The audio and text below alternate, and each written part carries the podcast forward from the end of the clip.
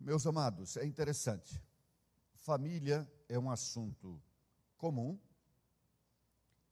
é um assunto é, muito abordado. A igreja tem discutido sobre família desde que eu estou na igreja, e isso já tem mais de 40 anos, pelo menos uns 45 anos. Mas, curiosamente, nós continuamos, pelo que nós percebemos, ou nós não temos entendido muito bem, ou tendo entendido, não demos importância, ou tendo entendido e dado importância, não temos sabido exatamente como fazer. Porque nós vamos começar a ver hoje, queridos, a família a partir da criação, a partir do momento que Deus estabeleceu a família. E, curiosamente, queridos, desde que Deus estabeleceu a primeira família, Adão e Eva, primeiro casal, não havia o pecado ainda, o inimigo não tinha posto o dedo sujo dele na história da humanidade ainda, e aquela primeira família foi um problema, um grande problema. E vejam que, em tese, tudo estava é, arrumado para ser perfeito. Deus criou os dois, foi a situação em que é, os dois nasceram, assim como nasceu Jesus também, né? Sem a necessidade do esperma e do óvulo se juntarem, formar uma pessoa. Foi uma criação direta da mão de Deus. Mas mesmo assim, aquela primeira família foi um problema, um grande problema. E parece que esse desafio eh, continua sendo um desafio e o assunto não se resolve.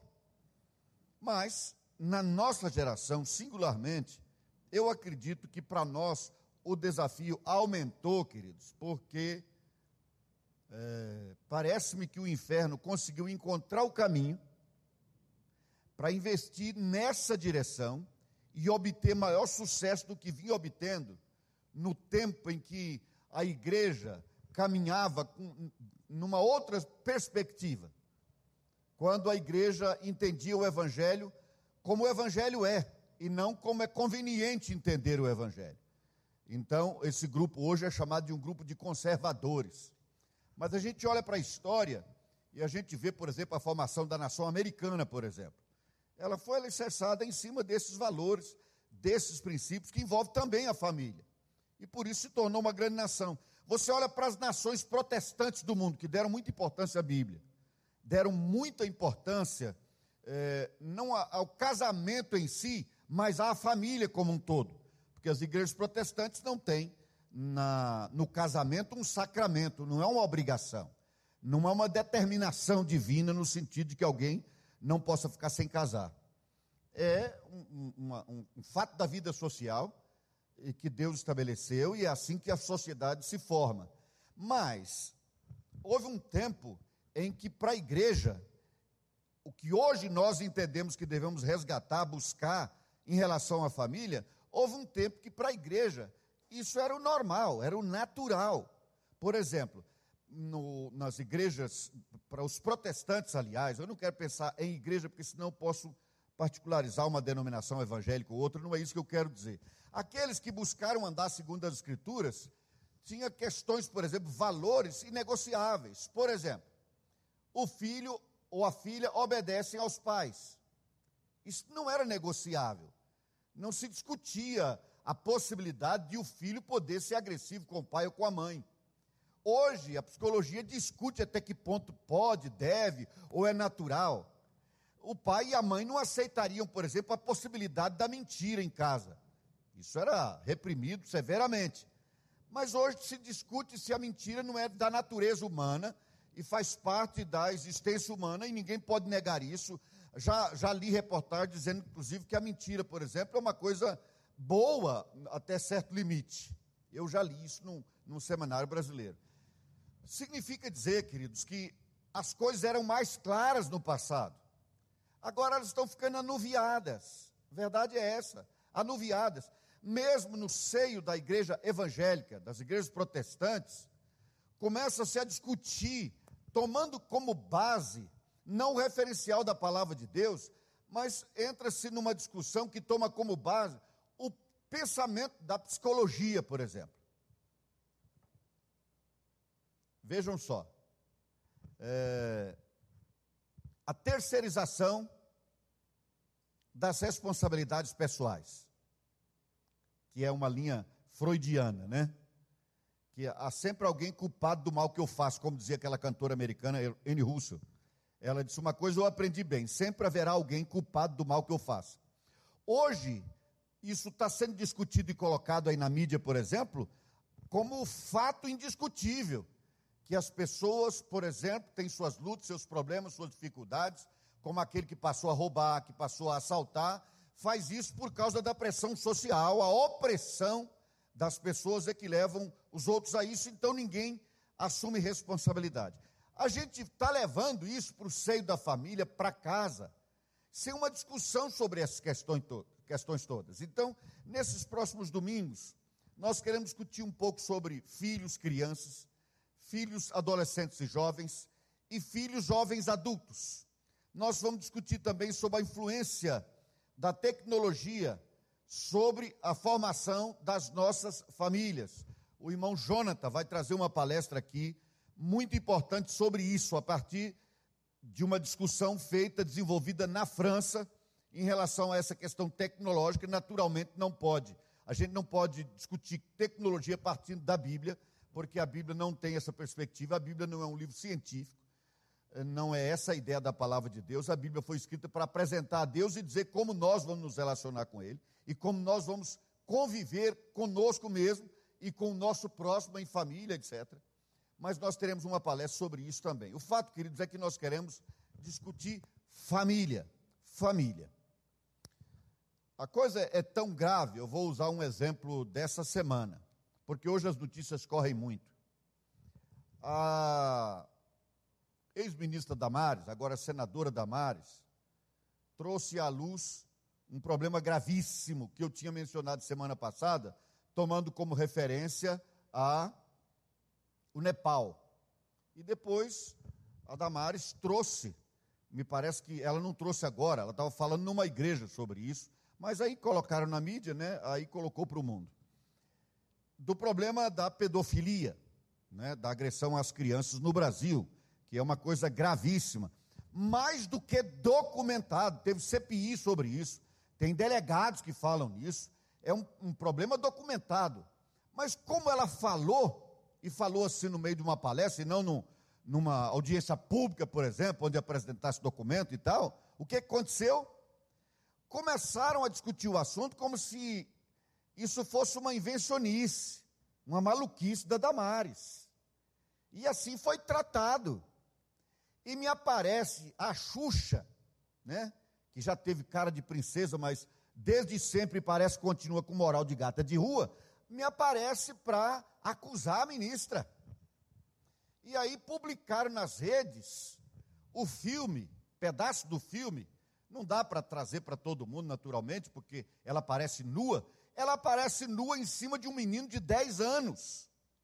Não foi meramente se insinuando para o menino. Isso é exatamente pedofilia. Pedofilia. A rainha dos baixinhos deitada nua em cima de um menino de 10 anos, em total lascívia. Vocês percebam, queridos, que o que me assusta em relação às nossas famílias é o que assustou o mundo não foi as crianças estarem sendo estupradas com oito meses de idade. Isso, reparem que deviam ficar impressionadas com isso. Não, o que assustou o mundo foi que a Damares falou isso. Não, ela é uma louca que encontrou Jesus no pé de goiaba, uma mulher que foi estuprada aos 10 anos e que virou chacota por ter sido estuprada aos 10 anos. Vocês percebem então, queridos, que a situação que nós estamos vivendo é séria, porque o próximo passo vai ser ensinar que nós podemos fazer sexo com os nossos filhos, independente da idade, inclusive, está caminhando célere para isso, é para onde está indo. Então, meus irmãos, nós não, pode, não devemos ficar assistindo, esperando acontecer, para depois nós tomarmos providência a respeito, para depois nós vermos o que fazer porque já está acontecendo. Uma minoria hoje cria uma agenda para um país inteiro. É impressionante isso. Isso trai até a ideia da democracia, porque democracia é o governo da maioria. Mas o mundo está existindo controlado pelo inferno de uma maneira tal que uma única maioria interessada conduz o resto. Como agora, por exemplo, nós vimos falando há pouco sobre os banheiros onde entram os meninos e as meninas. Mas, irmãos, isso está virando aqui próximo de nós, em Brasília, no, no, na Paranoá, aqui na, na cidade administrativa do Paranoá, o que é está acontecendo? Uma escola pública onde os meninos e as meninas entram e usam o mesmo banheiro. E as meninas chegaram em casa dizendo que os meninos estavam mostrando o, o pênis para elas. E elas, eles se gabando de terem visto as meninas nuas numa escola pública. Irmãos, e aí a gente vai vendo tudo isso, nós temos que nos preocupar, nós temos que nos preocupar com esses valores. Isso diz respeito às famílias, irmãos, vejam só. É quase comum hoje, é quase comum hoje, mesmo nas famílias evangélicas, que o sexo preceda ao casamento. E até a gravidez preceda ao casamento. As coisas vão entrando, entrando, daqui a pouco a gente aceita como natural, sabe, como normal. Pode ter virado comum, mas não pode ser aceito como normal. E é tão conduzido que, por exemplo, tem a minoria dos homossexuais. E aí tem que fazer um banheiro para eles. Então, por que não atende a minoria dos anões e só faz mictório baixinho para eles caberem no mictório? Não é? É só botar mictório pequenininho, baixinho lá para os anões e os adultos que fiquem por cima. Os adultos, digo, os grandes, né, os não anões. Vocês percebem que é, é algo dirigido, não é um interesse por minoria. Senão, realmente, os banheiros seriam feitos para os anões e, e os grandes que tratem de se adaptar. Não, é uma minoria orientada. É uma minoria com propósito. Não é uma, uma defesa de minoria é uma defesa de minoria com propósito. Irmãos, tudo isso está afetando profundamente as famílias. Está afetando as famílias. E nós temos que cuidar das famílias. Se o povo de Deus não cuidar das famílias, quem vai cuidar das famílias? Se nós não nos ocuparmos de tratar disso, quem vai tratar? E aí, irmãos, nós entramos, vamos caminhando noutras direções. São muitas famílias que não conseguem, depois de formada, continuar. Continuar. Há casos extremos em que realmente o casamento se desfaz? Sim, a própria Bíblia trata disso porque sabe que é um fato. Mas, irmãos, o problema é quando isso vai se tornando comum. E depois de comum passa a ser normal. E depois de normal passa a ser defendido como bíblico, como de Deus. Sabe? Com linguagens equivocadas como por exemplo, em nome do amor se faz isso, aquilo e mais aquilo. Há situações inevitáveis, queridos. Por exemplo, o seu filho ou a sua filha se torna homossexual. É um fato. Isso então vai ser tratado, mas tratado numa perspectiva correta. Não estou dizendo que isso não possa acontecer. E se acontecer, pode acontecer na minha casa. Pode acontecer com um neto meu, uma neta minha. E eu tenho que tratar da questão. Eu tenho que conviver com essa dificuldade. Eu tenho que saber como conviver com ela. Mas, irmãos, o que nós não podemos é continuar como se não estivessem acontecendo coisas absurdas. Porque o que mais está me assustando ultimamente é o fato de estarmos começando devagarinho a aceitar como comum e já quase como normal. Aliás, por isso surgiram as igrejas inclusivas para abraçar isso, né? Para abraçar isso. E é interessante, irmãos, a gente, é, eu quero mostrar para vocês aqui hoje, é, essa, essa primeiro, nosso primeiro encontro é uma espécie de introdução geral, mas eu quero mostrar para vocês as consequências. Vou deixar claro através de um exemplo explícito as consequências quando nós não cuidamos a tempo das coisas. Mas vamos. Eu quero também, queridos, nesses próximos dias, nós vamos tomar três famílias sobretudo uma delas. As famílias que Deus escolheu especificamente. Né? Veio Adão, depois Noé, não deu certo. Depois Deus escolhe um homem chamado Abraão. Ele tinha uma esposa, depois tem um filho dele que se casa também, depois tem um neto dele que se casa também. Vejam que foram três famílias escolhidas por Deus. Mas lembrando que naquele tempo ainda não tinha a lei, né? A gente tem um lapso aí, queridos, que a gente fica. Nós não temos o que dizer sobre esse tempo. Porque se nós abraçamos alguns pareceres de historiadores, de arqueólogos, etc., a gente pode aprender. Mas, irmãos, é muito complicado a gente firmar valores e princípios em cima de pesquisas arqueológicas. Nós firmamos valores e princípios em cima da palavra de Deus. E a grande questão é: não havia nada escrito, não havia lei, até que a lei foi dada. Entende isso? Foi Moisés que escreveu o Gênesis para apresentar Deus para os, para os israelitas. Foi Moisés que o fez. Claro, na inspiração do Espírito Santo, mas foi ele que escreveu. Antes, e, e, e de Adão até esse tempo, de Adão até esse tempo, nós temos pequenas histórias, né? De Caim e Abel, nós temos a história do, do Enoque que andou com Deus, mas a gente não sabe exatamente o que era esse andar com Deus.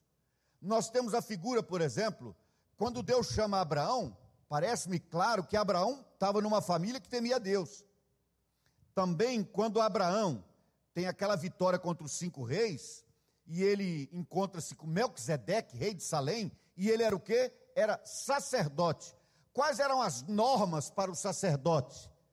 Sob as quais, sob as quais estava o ministério de Melquisedeque. Vocês percebem então, queridos, que nós temos um período aí muito difícil da gente definir princípios. Entretanto, entretanto, a partir do que Moisés escreveu e de como tudo aconteceu no início, nós temos algumas ideias. Então vamos para Gênesis. Se você tem a sua Bíblia, pode abrir em Gênesis, no capítulo 2, no versículo 15, nós temos assim: Tomou, pois, o Senhor Deus ao homem e o colocou no jardim do Éden. Agora presta atenção numa coisa curiosa, queridos. Ele o colocou no jardim do Éden para dois objetivos: para o cultivar e o guardar. Guardar de quê? Guardar de quem? Contra quem? Você só guarda se há um, um risco iminente uma possibilidade, um perigo. Qual era o perigo? Vejam vocês que Adão recebeu a responsabilidade de cultivar o jardim e guardar o jardim. Eu só posso entender, queridos, que esse guardar o jardim era do ataque do inimigo, porque não havia agressividade entre ele e os animais criados, por exemplo. Não havia nada. Não, não havia outro homem para roubar o que ele tinha lá. A única possibilidade que eu vejo aqui é que Satanás poderia investir contra o jardim e ele deveria guardá-lo, deveria preservá-lo. E essa palavra aí, guardar, é guardar mesmo no sentido de proteção, de, de, de manter seguro. Guardar o jardim. Pois bem, agora vai para o capítulo 2, versículo 22. 2, 22. Olha só. Eu estou pulando os fatos históricos aí, queridos, porque são muito conhecidos, né? Já lemos demais essa história aí do início. E a costela que o Senhor Deus tomara ao homem, transformou-a numa mulher, ele a trouxe. E disse o homem: Esta, afinal, é osso dos meus ossos e carne da minha carne. Chamar-se-á varoa, porquanto do varão foi tomada. Por isso, presta atenção, queridos. Por isso deixa o homem pai e mãe e se une à sua mulher, tornando-se os dois uma só carne. Ora, um e outro, o homem e sua mulher estavam nus e não se envergonhavam. Vocês vejam que no meio da história que está sendo contada dos dois, um princípio é estabelecido. Porque não precisaria dizer para Adão e Eva que eles deviam se tornar só um, ou que ele deveria deixar alguém para se unir a Eva por uma razão simples: só existia Eva não tem uma segunda Eva. Então significa, queridos, que nesse momento aqui que o Espírito Santo revelou para Moisés como as coisas tinham acontecido, ele estabeleceu um princípio, porque esse princípio aqui não dizia respeito a esses dois, porque no, no caso deles era automático, não tinha outro jeito.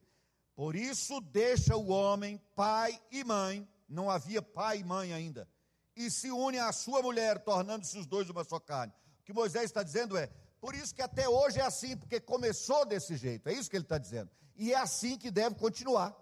Vocês vão ver na família, nós vamos depois uh, observar essas três famílias que eu mencionei. Vocês vão ver que essas três famílias desobedeciam a esse princípio, sobretudo duas delas, a de Abraão e de Jacó. E foi um desastre isso. Foi um desastre. Mas a pergunta é, irmãos, vamos para um preâmbulo primeiro. A gente olha para o Velho Testamento e vai encontrar, por exemplo, Salomão com 700 esposas e 300 concubinas, uma coisa de maluco. Depois nós temos Davi, que teve várias esposas, e depois matou o vizinho para ficar com a mulher dele. E Deus diz assim: se você tivesse pedido, eu daria outra. A gente pode ficar com a ideia de que Deus estava a favor do, da poligamia. Né? O que Deus estava dizendo não era isso. Ele não queria que ele tivesse mais mulheres. Ele queria mostrar o absurdo da atitude dele de matar o cara para ficar com a mulher dele. Mas olhando para o Velho Testamento, a gente pode acreditar que havia uma ética aceita, boa ética, de poligamia, por exemplo. Será que Deus aprovou a poligamia em algum momento? Quando ele falou, por exemplo, que o rei não podia ter muitas esposas, e Salomão terminou tendo muitas esposas, né? Salomão caiu no pecado que é a arma do diabo para segurar as pessoas. Deu para ele prazer, muito prazer, muito dinheiro e muito poder. É o que ele dá até hoje, é o que ele oferece até hoje. As pessoas se matam por poder, por dinheiro e por prazer. Mas reparem, irmãos, que a gente pode ficar com a impressão equivocada de que houve uma mudança na, no pensamento de Deus a, a respeito da família. E que ele, no Velho Testamento, aprovava a poligamia. Isso não é verdade. Primeiro, eu já mostrei esse texto para vocês que diz: o homem deixa pai e mãe se une à sua mulher, não às suas mulheres. E é curioso que a ideia de poligamia aceita no mundo inteiro é a poligamia em que um homem tem várias mulheres. Jamais uma mulher que tem vários maridos. O que já caminha para um outro problema sobre o qual não vamos falar agora. Mas vamos para um texto para a gente confirmar se Deus no Velho Testamento aceitava a ideia da poligamia. Levítico 18, 18.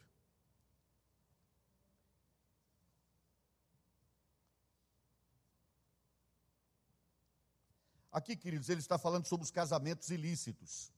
Aí no versículo 18 diz assim: E não tomarás com tua mulher outra, de sorte que lhe seja rival, descobrindo a sua nudez com ela durante sua vida. Está claro isso aqui, irmãos? E não tomará com a sua mulher outra, não haverá outra mulher, é uma só não é a questão de, de swing. Aqui não está se tratando de um homem com três mulheres na cama, não.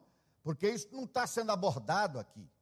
E para que não haja disso nenhuma dúvida, vamos para o Novo Testamento agora, continuando o mesmo raciocínio. O homem se une à sua mulher. Aqui ele não se une a uma mulher que seja rival. Vamos para 1 Coríntios capítulo 7, queridos. 1 Coríntios capítulo 7. Não, primeiro vamos para Jesus em, em, em Mateus 19. Mateus 19. Em Mateus 19, queridos. Estamos lá, capítulo 19, versículo 4. Nós lemos assim: Então respondeu ele: Não tendes lido que o Criador, desde o princípio, os fez homem e mulher, e que disse: Por esta causa deixará o homem pai e mãe e se unirá à sua mulher, tornando-se os dois uma só carne. Jesus menciona o texto de Gênesis. Eu vou adiante já já, queridos. Eu não vou tecer muito comentário sobre isso aqui. É, queridos, como eu disse há pouco, pode acontecer na minha própria casa algum neto meu, bisneto meu, se o Senhor assim o quiser, permitir, de ter essa família estendida. Mas, queridos, homem e mulher, ponto. Homem e mulher, ponto. Você diz assim, não, pastor, isso para nós está muito claro. Está claro para você, está claro para o seu filho? Está claro para sua filha? Não, não está claro. Porque as nossas crianças estão sendo ensinadas de forma diferente, querido. Crianças de 3, 4, 5 anos estão ensina sendo ensinadas a aceitar como natural, como natural, a homossexualidade. Que homens vivam como mulheres, mulheres vivam como homens. Isso não é natural. Isso não é normal, por mais comum que queiram fazer parecer. E nem comum é. Estão empurrando isso goela abaixo. Mas nós, discípulos de Jesus, queridos, precisamos entender que nesse caso Satanás está tomando a mão, mas ele quer o braço inteiro. É um primeiro passo na direção da destruição da ideia que a palavra do Senhor nos ensina sobre família. Família que tem pai, que tem mãe, que tem filho, que tem neto, tem avô, vovó, titio, titia. É isso. Vocês acreditam realmente, queridos, que esse instrumento do inferno, que eu sempre disse aqui desde sempre, que foi criado pelo inferno, o comunismo, tem como interesse abraçar a homossexualidade, porque são pessoas perseguidas? Só uma pessoa ingênua vai acreditar nisso. A ideia final é outra, como a, a ex-deputada, agora eleita deputada de novo, né? Érica Cocai falou. E se ela falou, acredito que é público, porque está na internet. Ela defendendo o incesto como forma de desarticular a, a família tradicional. Qual é a família tradicional que ela chama? A família do patriarcado, em que o marido é o líder no lar. Ela diz: para acabar com isso, só com o incesto. Nós temos que incentivar o incesto. Isso ela falou no sindicato, me parece que numa reunião do sindicato de professores aqui em Brasília. Queridos, nós estamos ouvindo tudo isso e o povo de Deus está parando de se assustar com isso. Para nós já está virando assim, motivo aqui, acolá, até de brincadeira, de piada. Vocês percebem, irmãos, que estão rasgando a palavra de Deus na nossa cara. As pessoas estão desfazendo o evangelho da nossa cara isso não está nos espantando, nós não estamos mais ficando perplexos com isso. Esse é o objetivo. Daqui a pouco a gente começa a dizer: não tem jeito, é assim mesmo, é preciso amar, e por amor a gente tem que aceitar. Irmãos, a situação não é grave, é gravíssima. Não para mim mais, a essa altura, Deus seja louvado. Tenho os meus filhos criados, tenho uma norinha linda e maravilhosa, meu genro maravilhoso, minha filha, meu filho, não é mais para mim, eu estou preocupando com as próximas gerações, e nada tem a ver com eleição desse momento para presidente. Não estou aqui defendendo a eleição de Bolsonaro, nem de Lula, nem de Severino, Raimundo, sei lá quem for. Eu não estou falando de eleição, estou falando de um problema que é mundial. Não é um problema no Brasil, é um problema no mundo. No mundo. Tem país aí onde a maioria dos banheiros, quase todos, já são para meninos e meninas ao mesmo tempo. Agora pensa, querido, para que isso? Por que, que o banheiro tem que ser comum? Por quê? Qual é o problema em ter dois banheiros? Qual é o problema em ter um banheiro para homem ou para mulher? Por que, que as mulheres e os homens têm que frequentar o mesmo banheiro? Qual é o objetivo disso? Não é porque é interessante, é bom psicologicamente, ajuda a sociedade, constrói melhor a personalidade. Em que isso ajuda? Não ajuda em nada não ajuda em nada, mas atrapalhe muito. Atrapalhe muito. Porque está induzindo a uma lascívia inaceitável. Mas a igreja pensa: não, nós não podemos discutir isso. Porque discutir isso é discutir política, etc. Irmãos, qualquer problema que esteja atacando a igreja de Jesus é assunto da igreja. E vejam que aqui estabelecido: Deus criou homem, Deus criou mulher, é assim que é. É assim que é. Percebem que nós estamos sob ataque, queridos? Mas nós estamos levando, levando, levando, levando. Quer ver uma coisa que eu gostei de ouvir de um rapaz um dia desse? Eu não tenho muita informação sobre isso. Não tenho. Mas eu penso que é uma, algo que se deve pensar. Eu não posso dizer que sou favorável nem contra ainda. Eu posso dizer que sou simpático à ideia. Do homeschooling, não sei que palavra em português existe para isso, mas é o filho estudar em casa mesmo, né? A escola dele é na casa dele. Isso já é comum nos Estados Unidos, por exemplo. É comum, a pessoa pode ensinar o filho em casa. E antes o menino ia à escola e fazia a prova. Agora o pai e a mãe podem aplicar a prova e levar o resultado. É que eles estão num país onde há confiança, né, queridos? Onde as pessoas confiam umas nas outras. Tá? E outra coisa que estão acabando com a família é que nós vivemos num país onde, em princípio, não se pode confiar em ninguém. É uma coisa que precisa ser mudada também. Mas a, a irmã Cleide, que veio agora do Havaí, por exemplo, estava contando, falei isso um dia desse para vocês, do neto dela, que por bullying, por uma série de dificuldades, ela teve que, ele teve que ir para o homeschooling. A mãe que dava aula para ele. Depois as mulheres da igreja se juntaram para dar aula para os filhos, e aí cada um assumiu uma disciplina. E aí criou-se uma escolinha na igreja. Eu vou voltar a falar sobre isso, queridos. Porque nós, o povo de Deus, temos aí uma parcela é, grande, considerável, na criação de um problema que nós podemos ajudar a resolver. Os pais crentes também querem que seus filhos frequentem as escolas mais caras, as melhores, as top. Qual é a escola top, querido? É a que vai fazer do seu filho um médico, um advogado, um contador, ou a que vai fazer do seu filho um servo de Deus? É, o Luciano hoje falou uma coisa interessante, eu ouvi e gostei disso. Eu não tinha pensado nisso. Ele, ele disse assim: o objetivo de todo pai para o filho é um enterro de Lázaro, não o enterro do rico. Lembra do, do Lázaro, mendigo? Ele disse: o objetivo do pai, crente, é o enterro de Lázaro para o filho dele. Mas prepara o filho para ter o enterro do rico. Porque a vida toda pensa nisso e trabalha para isso. Percebem, queridos, que há, há, há, algo muito grande e complexo acontecendo e que nós temos que tomar pé e tomar atitude e fazer algo. Nós precisamos fazer algo.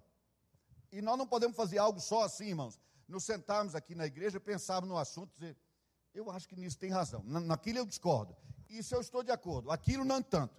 Não, nós temos que ter atitudes concretas para mudar essa realidade, para mudar isso. Ok. Jesus então menciona Gênesis, diz que se une uh, uh, uh, os dois e se torna uma só carne. De modo que já não são mais dois, porém uma só carne. Portanto, que Deus ajuntou, não separa o homem. Replicaram-lhe: por que mandou então Moisés dar carta de divórcio e repudiar? Boa pergunta essa. Se Deus era contra o divórcio, por que, que ele mandou dar carta de divórcio? Por meio de Moisés. Né? Se é contra, não permitisse. Aí a palavra do próprio Senhor. Respondeu-lhe Jesus: Por causa da dureza do vosso coração, é que Moisés vos permitiu repudiar vossa mulher. Entretanto, não foi assim desde o princípio. Repare, irmãos, que aqui para mim está claro que alguma, alguma família desajustada do Velho Testamento, Deus suportou, não orientou. As ações de Salomão, por exemplo, um homem que teve mil mulheres, só o fato de ter concubina já era um problema. Agora ele tinha 700 mais 300. Deus disse textualmente que o rei não devia fazer isso. Então Deus suportou isso. E uma ideia clara de que Deus suporta as coisas para a construção histórica está na vida de Davi. Davi quis construir um templo, Deus disse: Você não vai construir. Era o homem segundo o coração de Deus, então por que não pode construir um templo? Ele disse: Porque tua mão está mergulhada no sangue, você matou gente demais, você é um homem de guerra. Deus é o Senhor dos exércitos. Mas, irmãos, a guerra não é o objetivo final de Deus. Entendem isso? Ele disse: Davi, você não pode construir. Mas Deus tolerou isso na vida de Davi. Aí você diz assim, mas espera lá, que isso dá um nó, né? Deus não abençoava Davi nas guerras. Irmãos, vou dizer uma coisa que nós não entendemos bem. Não, nós é muito, eu não entendo. Talvez você entenda melhor do que eu. Mas olha, Deus cuida da, da história como um todo. Ninguém muda o propósito de Deus. A história vai alcançar o seu final, seu objetivo. O que Deus traçou vai acontecer. Mas existe uma história individual de cada um de nós. Cada um de nós tem a sua própria história, dentro da história. E Deus trata individualmente da história de cada um, dentro da história. Vamos lá, queridos. Se Deus, depois de Cristo entrar na nossa vida, dissesse assim: agora Cristo já está na sua vida, o Espírito Santo mora em você. Se você voltar a pecar e estar morto, quantos de nós estaria vivo hoje? Nenhum de nós. Porque a gente gosta de olhar para o Velho Testamento e dizer, Deus suportou Davi. Não, Deus suportou Davi e Deus suporta o Alcides. Deus suporta a mim. Porque eu sei que muita coisa para trás eu já podia não ter feito mais. Ou ter feito quando Deus mandou fazer e eu não fiz. Então, na realidade, queridos, a humanidade, e eu vou mostrar isso em Gênesis daqui a pouco de novo, quero mostrar como isso nasceu, começou e não saiu mais. nós estamos, assim como a formiga, você já viu quando a formiga faz aquele trilho? Você vai lá, passa o pé, é um trilhozinho, acho que ela deixou algum cheirinho lá, alguma coisa que guia umas às outras. Se você passar o pé, ela fica louca.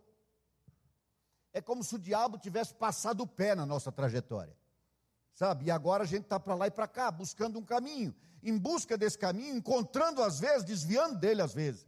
Então a gente não deve olhar para o Velho Testamento e dizer lá era um Deus, o do novo é outro. Não, é o mesmo. E Jesus confirmou isso. Falou: Deus tolerou o divórcio porque o coração de vocês é tão duro que foi, digamos assim, a melhor saída, como a lei, queridos. Alex Taliones, não é? Do olho por olho, dente por dente. Por que, que Deus disse? Se quebrou teu dente, quebra o dele. Tirou teu olho, tira o dente dele. É porque naquele tempo, por causa de um dente, o outro morria. Deus está dizendo, não, tem que estabelecer um mínimo de justiça nisso. Arrancou o seu dente, então é só o dente dele. Pelo teu olho, só o olho dele. Você não pode matá-lo porque tirou o seu dente. Essa é a ideia. Percebe então, irmãos, eu fico imaginando assim um senhor traçando, dizendo, ó, vou aguentando isso, aquilo ali. Chega uma hora que ele diz, não dá mais para aguentar. Já houve isso na história, irmãos? Um momento em que Deus não aguentava mais. Vocês se lembram de alguma coisa assim? Quando foi? Como? No dilúvio, por exemplo, não teve jeito. Né? A discussão dele com Abraão, ah, aliás, com, com, no, no, tempo de Noé, Deus diz assim: olha, não tem mais jeito, então Noé faz uma, faz uma arca e tal, né? E assim vai. E não deu certo porque Noé já estava contaminado também com a família, infelizmente, né? Depois, mais adiante, houve uma outra situação. Deus destruiu uma cidade, a cidade de Sodoma, né? E Gomorra.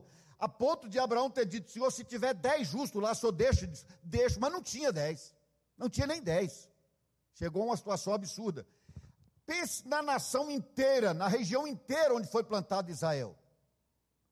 Quando Deus mandou Abraão ir na direção do Egito e ficar peregrinando, ele disse: Você vai. É, terão quatro gerações até que você volte para aqui. E aí ele usa uma expressão curiosa: ele diz assim, a medida da iniquidade.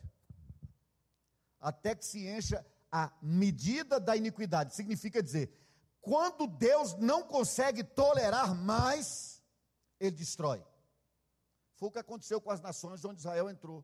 Abraão peregrinou a família dele, o, o, filho, o neto, os bisnetos, até que quatrocentos e tantos anos depois entraram na terra prometida. Porque a iniquidade daquele povo era tal que Deus não suportou mais, e por isso Deus diz assim: não é para ficar ninguém vivo, é para eliminar os povos. Teve um povo não eliminado. Qual foi? Os filisteus. Os filisteus não foram tirados e viraram uma espinha na goela do povo de Israel. Uma espinha encravada. Deus disse: é para tirar tudo. E o que é que aconteceu com o povo de Israel lá dentro? Deus disse: quando vocês entrarem lá, não se contaminem com os erros deles, porque por causa desses erros eu estou tirando eles de lá. O que, é que Israel fez, queridos? Não vigiou, não cuidou, como Adão não cuidou do Éden. Satanás entrou e eles passaram até a sacrificar filhos a Moloque. Pensa numa coisa dessa. Pensa na situação de, de Baal, se tornou o Deus deles. Fizeram loucuras, até que Deus não aguentou mais o seu próprio povo. Aliás, no meio do caminho, Deus já disse para Moisés: Moisés, eu vou zerar tudo e começar de novo contigo. Não dá para tolerar esse povo. Não dá para aguentar. Vocês percebem que Deus tem um limite, queridos? Deus tem a visão da história como um todo. E ele pode usar uma nação, construir a partir dessa nação. Se essa nação não for digna, ele elimina essa e usa outra, porque ele vai cumprir o seu propósito. A mesma coisa eu aplico às famílias. Meus irmãos, Deus estabelece uma família. Essa família pode alcançar um propósito de Deus ou não alcançar. Eu vou mostrar já já isso aqui.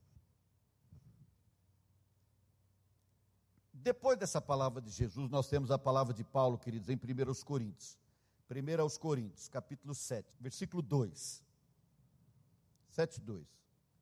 No capítulo 6, ele está falando sobre a, a, o tipo de sensualidade que é condenada, né? Mas no capítulo 7 ele começa dizendo assim: Quanto ao que me escrevestes, a gente não sabe o que eles escreveram, é bom que o homem não toque em mulher. Aqui não é um princípio colocado. Vocês em casa depois, leiam todo o capítulo, E vocês vão perceber que Paulo tinha um sentido de urgência e ele, por exemplo, preferiu não casar. E ele falou: se você está viúvo, não casou ainda, eu recomendo que você fique e viva como eu vivo. Eu não sou casado e eu tenho todo o tempo do mundo para fazer a obra de Deus. Então, você não quiser casar, é uma boa. Agora, se quiser casar, não peca por isso. Você não está errado. Mas aqui ele diz assim: mas por causa da impureza, cada um tem a sua própria esposa e cada uma o seu próprio marido. Não são maridos, não são esposas. Aí você diz assim, pastor, mas você está chovendo demais nesse molhado. Ninguém aqui acredita que um, um, um, homem deve ter três ou quatro mulheres. E o povo de Deus ainda não entrou nessa. Esse é o problema para mim. Ainda não entrou. Mas, queridos, houve um tempo na minha adolescência que aceitar, por exemplo, que uma mulher vivesse como homem não era natural. Agora está sendo defendido de Bíblia na mão. Está sendo defendido de Bíblia na mão. Daqui a pouco vão defender a pedofilia também e a zoofilia e todo tipo de relação sexual ilícita. E não me assusta que daqui a pouco alguns queiram imitar os mormons. Os mormons, com a Bíblia deles na mão, cada homem pode ter quatro mulheres. E eu já estou falando daquilo que eu receio que possa começar a querer entrar na igreja de Deus. Não é? O curioso é que uma coisa não muda, não é uma mulher com cinco maridos. Não é, um marido com cinco mulheres. O oposto não vale. Isso está muito ligado ainda ao machismo. Versículo 10 do capítulo 7 agora, queridos. Olha só. Ora, aos casados ordeno não eu, mas o Senhor, que a mulher não se separe do marido. Se porém ela vier a separar-se, que não se case ou que se, quando se reconcilie com o seu marido, e que o marido não se aparte de sua mulher. Aos mais digo eu, não o Senhor. Mas quando Paulo fala digo eu, e o Espírito Santo manda ele escrever aqui, queridos, eu não tenho dúvida de que esse conselho vira princípio. Se algum irmão tem mulher incrédula e esta consente em morar com ele, não a abandone. E a mulher que tem marido incrédulo e este consente em viver com ela, não deixe o marido. Porque o marido incrédulo é santificado no convívio da esposa, e a esposa incrédula é santificada no convívio do marido crente. De outra sorte, os vossos filhos seriam impuros, porém agora são santos Irmãos, prestem atenção nessa frase. Diz, olha, o que ele está dizendo é assim: você, irmã, está casado, você conheceu Jesus, seu marido não é discípulo de Jesus. Ele vive uma vida de ímpio, certo? Não se separe dele se ele consente em continuar vivendo com você. Ele não vai passar a viver como um santo. Ele não vai passar a viver como um servo de Jesus. Mas você continue com ele. Se ele não quiser viver, separe. Se afaste dele, porque você vai optar por Jesus. Tá certo? Agora, é interessante aqui, queridos, que ele vai eh, escrevendo sobre essa realidade e depois diz assim. Bom, deixa eu ler o texto todo, porque assim eu pego o princípio todo. Porque o marido do crente é santificado no convívio com a esposa. Ah, eu já li esse versículo. Mas se o descrente quiser apartar-se, que se aparte. Em tais casos não fica sujeito à servidão, nem o irmão nem a irmã. Deus os tem chamado à paz. Pois como sabes, ó mulher, se salvarás o teu marido, ou como sabes, ó marido, salvarás a tua mulher. Paulo está falando aqui, queridos, da realidade da pessoa que conheceu Jesus casado. Certo? Já estava casado e houve essa situação. Mas ele usa uma expressão aqui muito interessante. Ele diz assim: Vossos filhos são o que aí diz? Santos. O marido é santificado não significa que ele se tornou servo de Deus mas é que a, as atitudes dele não vão mais contaminar aquela mulher casada com ele, e as dela não vão contaminá-lo, tanto um quanto o outro. E os filhos são separados por causa do convertido, os filhos são santos. Entende por que nós batizamos os filhos? Independente da idade deles, mesmo crianças. Não é um princípio católico para nós. É porque os filhos, se o filho de uma pessoa casada num casamento misto que precedeu a conversão. O filho é santo, quanto mais quando os dois são servos de Deus. Entendem isso, querido? Guardem essa questão do filho santo, porque eu vou voltar a isso. Questão do filho santo. Mas por hora, vamos escrever um pouquinho isso aqui. Vocês já ouviram falar em julgo desigual? Julgo desigual. não é o assunto que Paulo está abordando aqui diretamente, porque ele está falando de uma situação fática. Você é casado e o outro não quer mais viver com você. Mas eu vou aproveitar para dar uma pincelada nisso. O que é julgo desigual, querido? Eu tenho um entendimento de julgo desigual diferente de uma grande parte das pessoas. O entendimento comum de julgo desigual é um rapaz membro da igreja ou uma moça membro da igreja que se casa com um não membro da igreja. Mas se ambos são membros da igreja, o julgo não é desigual. Isso por uma questão do nosso tempo também, queridos. Hoje as pessoas não precisam necessariamente se mostrar discípulos de Jesus. Elas só têm que ser membros de uma igreja. Então, nesse caso, nós estaríamos dizendo que só são salvos os que estão membros das igrejas evangélicas. Lutero pertencia a uma igreja evangélica, queridos? Não. Lutero era monge católico. Calvino, que escreveu as Institutas lá na altura dos 25 anos, antes disso, ele era filho de pais católicos e ele, a ideia dele era essa, ele queria ser um advogado totalmente católico. Católico romano, digo. Eu, quando vou fazer um casamento, a minha primeira pergunta não é se são os dois membros de igreja evangélica. Eu não caso ninguém sem conversar com os dois. Eu não caso se eles não entenderem que o que vai acontecer é que eles estão submetendo a aliança deles a Deus. Não apenas pedindo a bênção de Deus, eles estão submetendo a aliança a Deus. Significa dizer, Deus é o Senhor, Deus vai orientar essa aliança.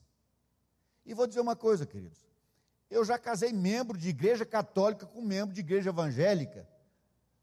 Porque essa pessoa, membro da igreja católica, dava sinais de, de discípulo de Jesus mais do que alguns membros de igreja evangélica. O julgo desigual é quando é um servo de Deus com alguém que não é servo de Deus. Não é de membro com igreja com membro de igreja. Porque, infelizmente, nós vivemos um tempo em que ser membro da igreja que determina ser ou não um discípulo de Jesus. Não é isso, queridos. Se assim fosse, não haveria joio no meio do trigo, como Jesus disse. E se uma pessoa na mesma igreja casar o joio e o trigo junto, mas são os dois da mesma igreja, não é uma decisão fácil de se tomar. Agora, é claro que é muito mais fácil você levar o seu filho ou sua filha a um casamento com uma pessoa que tem uma vida na igreja, porque também é obediência a Deus isso, tem uma vida regular e tal, é muito mais fácil de realmente o casamento estar acontecendo de forma acertada. Mas quer ver uma coisa? Nós, eu pastoreei uma, uma pessoa é, na infância, aqui no Lago Sul, em Brasília mesmo. Pastoreei essa pessoa. Ela cresceu, se tornou adulta, mudou-se para os Estados Unidos, viveu por lá, voltou, foi. E um dia ela me procurou aqui, já éramos ministério um a um, me procurou porque queria se casar. Mas ela queria que eu fizesse o casamento. Aí eu conversei primeiro com ela e vi que era uma serva de Deus mesmo. Eu vi, eu posso atestar, irmãos? Não, eu não posso atestar a salvação de ninguém, só a minha. E do que estava do lado de Jesus ali, o ladrão, porque ele falou: Você vai comigo para o paraíso hoje. A minha também, porque o Espírito dá, dá testemunho ao meu Espírito que eu sou salvo. Eu sou filho de Deus. Quanto aos outros, eu olho o que vivem, mas eu não posso julgar nada de foro íntimo. A gente dá pelo que se observa, pelo que se vê. E eu concluí que ela era uma serva de Deus. E ela disse: Então, pastor, o casamento vai ser tal dia, mas ele mora nos Estados Unidos, tem empresa lá, então ele vem assim um dia ou dois antes do casamento. Falei: Então eu não caso. Falei, mas como assim? Não, eu não caso uma pessoa que eu nem conheço. Eu não boto a mão na cabeça de vocês.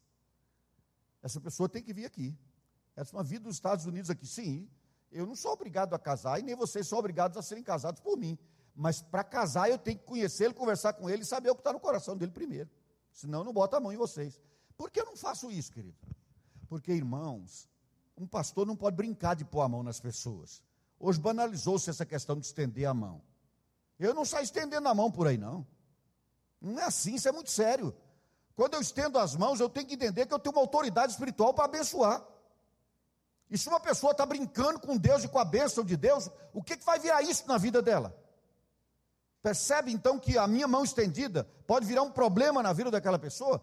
Eu deixei de fazer o casamento de duas pessoas na igreja que eu era pastor, por amor a eles. Eles levaram vários anos para voltar, com muita ira que tiveram durante muito tempo, para dizer assim: Pastor, nós te perdoamos e entendemos o que você fez. Hoje entendemos, porque agora nós somos convertidos.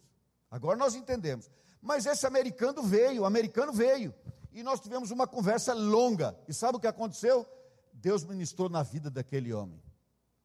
E ele foi totalmente quebrantado por Deus. Totalmente quebrantado. Foi uma experiência que ele teve ali mesmo com o Senhor. E eu fiz o casamento deles. Alguns anos depois, os dois vieram ao Brasil para que eu batizasse o filho deles. Irmãos, o que eu estou querendo dizer com isso é: meus amados, essa questão de com quem o filho vai casar ó filha, põe no coração o seguinte: pais, pais, preste atenção no que eu vou dizer. Não tenham como alegria o fato daquela pessoa com quem seu filho ou filha vai casar estar tá estabilizado na vida. Há uma preocupação enorme em ter casa mobiliada, ter carro, ter emprego seguro. Se não tiver tudo muito certo, não casa.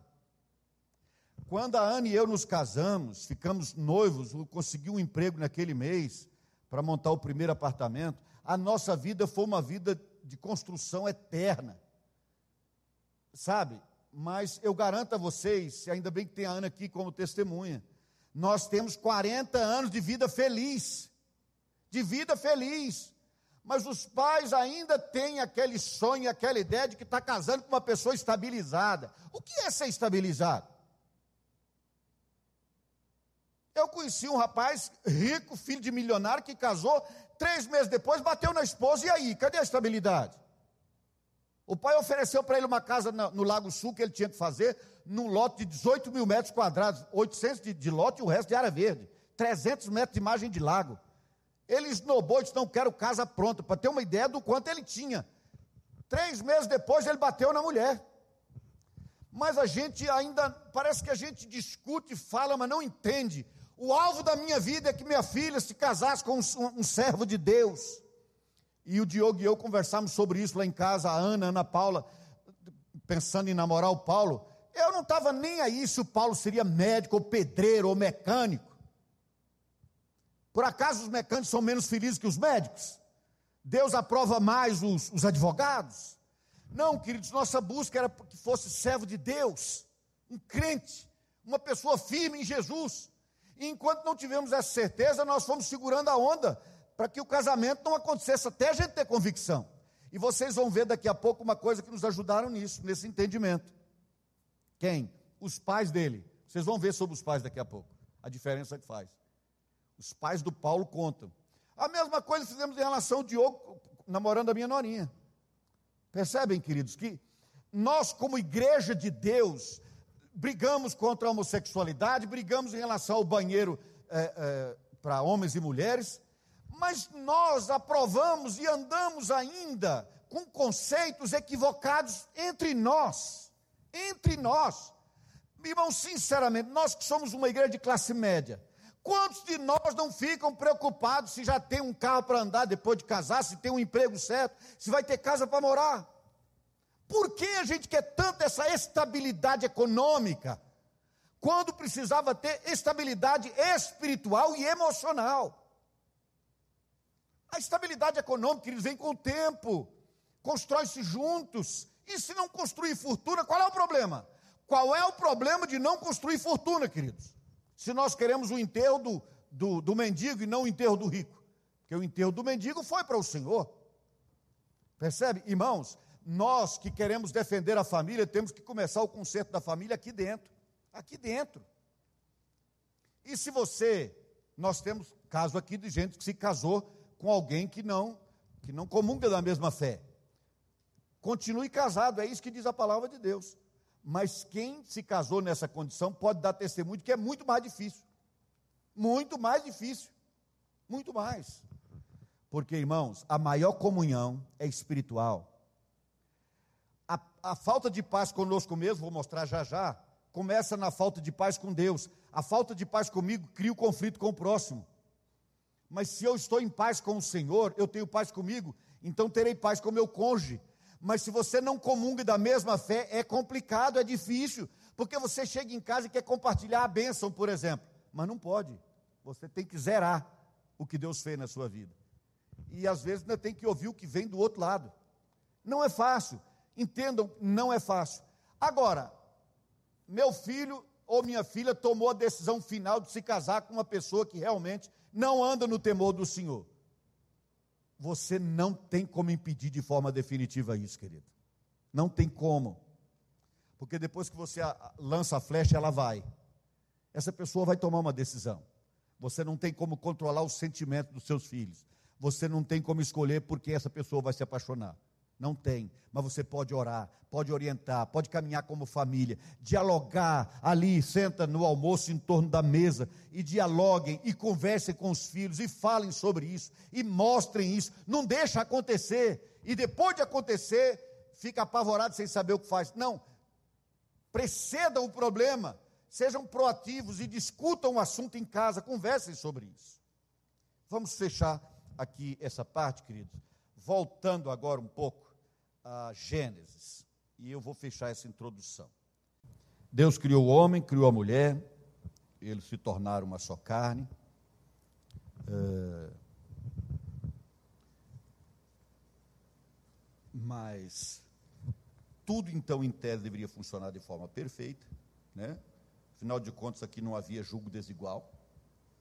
Não houve julgo desigual aqui. Eles se casaram corretamente. Satanás entrou na história. Adão não guardou o Éden. Não guardou o Éden. Satanás entrou no Éden. Depois que Satanás entrou no Éden, o que aconteceu, queridos? Primeiro, nós percebemos que houve vergonha, né? Há um conflito. Vejam vocês que é, ele se ver, vergonha de si mesmo e vergonha de estar na presença do outro.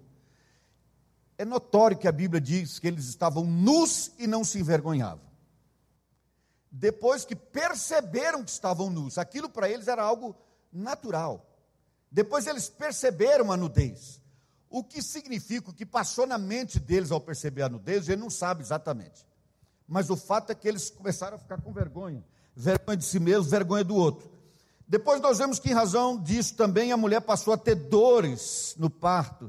Depois nós vimos a escravidão do pecado, nós vimos o conflito em família, violência, é, quando Caim matou Abel. Vejam que a primeira família não houve julgo desigual. Duas pessoas feitas pelo próprio Deus e a família teve problemas, sérios problemas, seríssimos problemas. Sabe o que significa isso, querido? Significa que ter problema na família não é uma possibilidade. Para mim, é algo concreto contra o que a gente vai ter que se preparar e lutar. A gente não pode descansar de que tudo bem, agora minha família é perfeita, está tudo dando certo.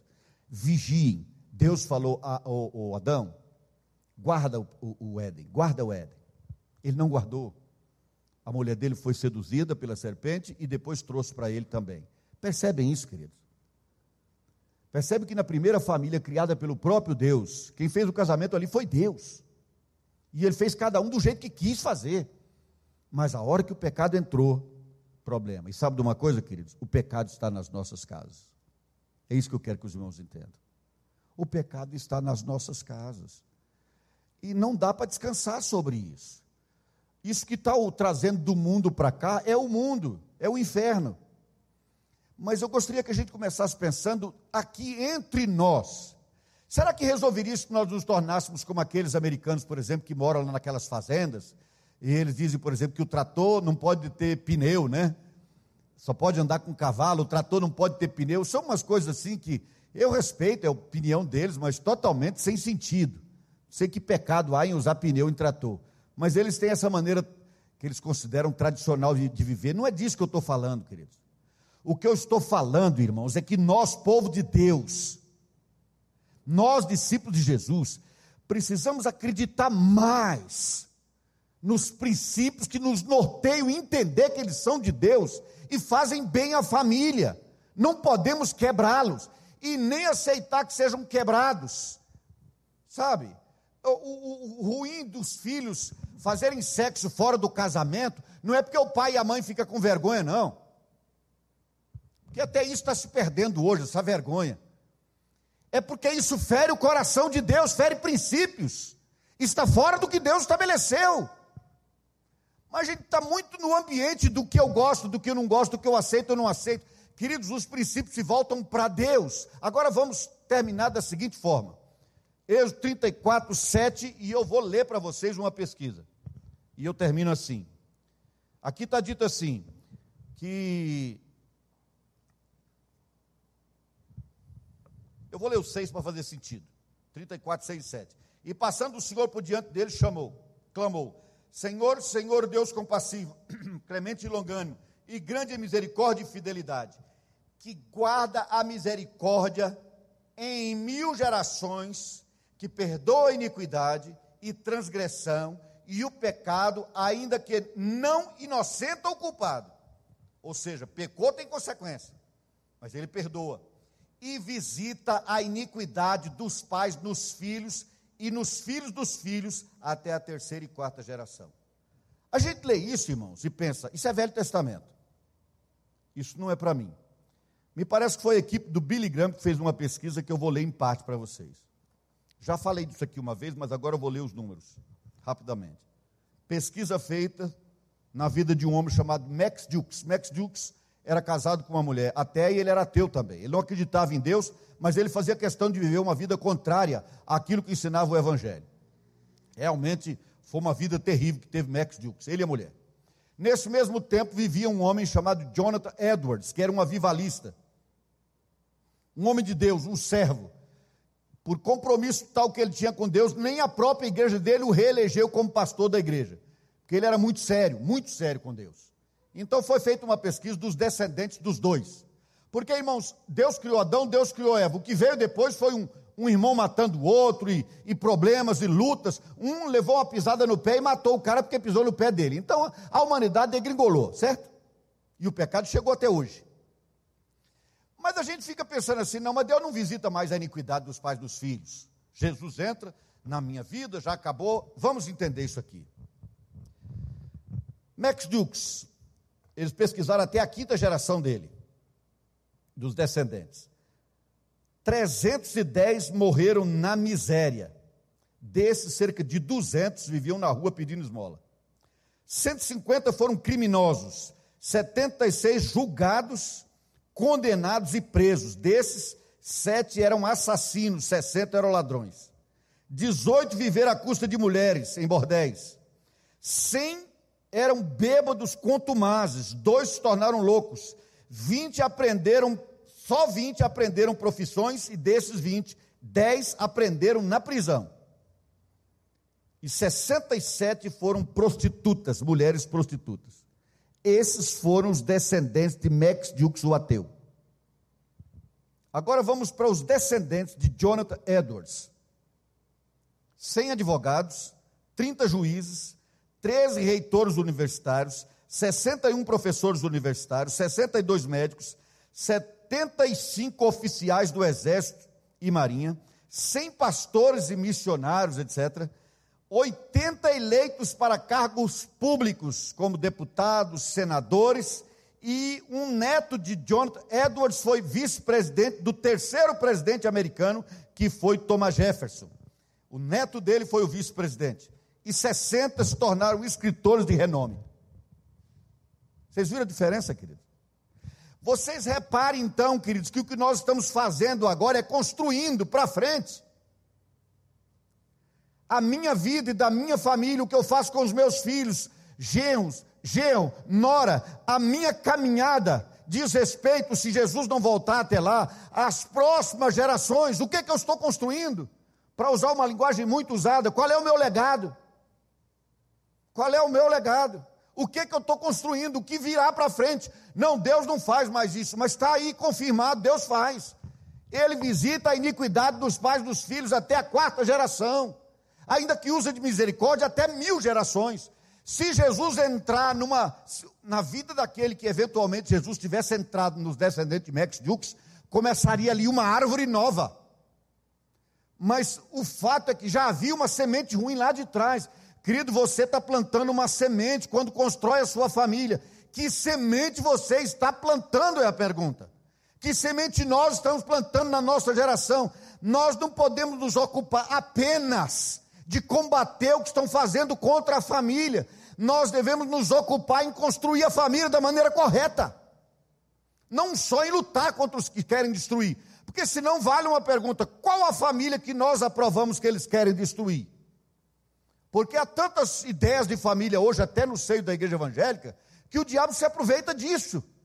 E aí nós começamos a concordar e discordar. Irmãos, nós temos que descobrir qual é o propósito de Deus, os princípios de Deus para a família e viver esses princípios, porque isso vai cuidar das próximas gerações. Eu sei que há uma preocupação enorme agora, correta, nessa nova eleição, o que, que vai ser da família no futuro. Queridos, é verdade, um presidente pode mudar o futuro dessa nação em muitos aspectos, mas quem vai construir as próximas gerações suas, sua e a minha, sou eu e você. Nós somos responsáveis pelas gerações futuras. A gente se preocupa e muito com que tipo de país, que tipo de país nós queremos para os nossos netos. Pode parecer frase de efeito, mas eu diria: preocupemos-nos mais em que tipo de filho e neto nós vamos deixar para esse país. É verdade que nós temos que lutar para ter o país correto para os nossos descendentes. Mas nós temos que nos ocupar mais, irmãos, em deixar as pessoas certas. Você tem um filho, você tem uma filha, um neto, uma neta. Se fosse seu filho ou sua filha candidato a presidente agora, que país nós teríamos? Pense nisso. Que tipo de país nós teríamos se seu filho ou filha viesse a ser presidente no próximo dia 30? Será que seria maravilhoso? Construiria da maneira correta? Quem você preparou?